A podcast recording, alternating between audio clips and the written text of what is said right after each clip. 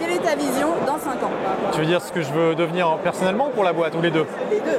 Les deux Eh oui, Je veux faire un x10 en chiffre d'affaires en 5 ans. super. mais avec deux choses. Quand tu choisis un objectif ambitieux comme ça, tu choisis ce que tu veux sacrifier, ce que tu es prêt à sacrifier et la ligne rouge que tu veux pas franchir. C'est-à-dire que tu veux pas faire ça à n'importe quel prix. Donc ce que je suis prêt à sacrifier, c'est de faire un peu plus de réunions.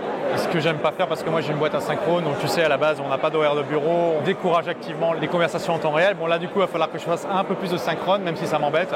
Par contre ce que je suis pas prêt à sacrifier, c'est ma qualité de vie.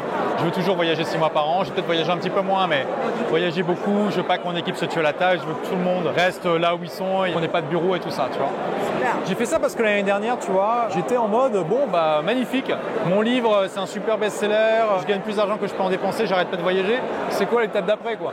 Et j'ai eu un petit coup de blues en fait. Ah oui? Quand tu atteins tous tes objectifs, tu peux vraiment ressentir un certain vide parce que tu en profites. Hein. Et qu'est-ce que je vais faire après pour euh, retrouver le feu sacré?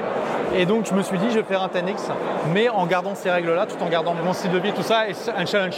Et même si j'échoue, c'est pas grave parce que je me serais bouché, je me serais boosté les fesses. Et euh, ça, c'est ma vision professionnelle. Et dans 5 ans, au niveau perso, que je sois la meilleure version moi-même. Quoi. Donc, euh, C'est déjà un bel objectif. de ouais, il y a tellement de trucs à améliorer tout le temps. On est tous tellement imparfaits que. Bravo. Merci d'avoir écouté ce podcast. Si vous l'avez aimé, est-ce que je peux vous demander une petite faveur?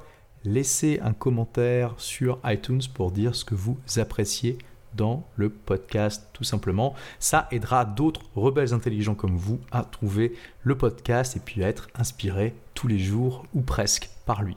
Merci et à très vite pour de nouvelles aventures.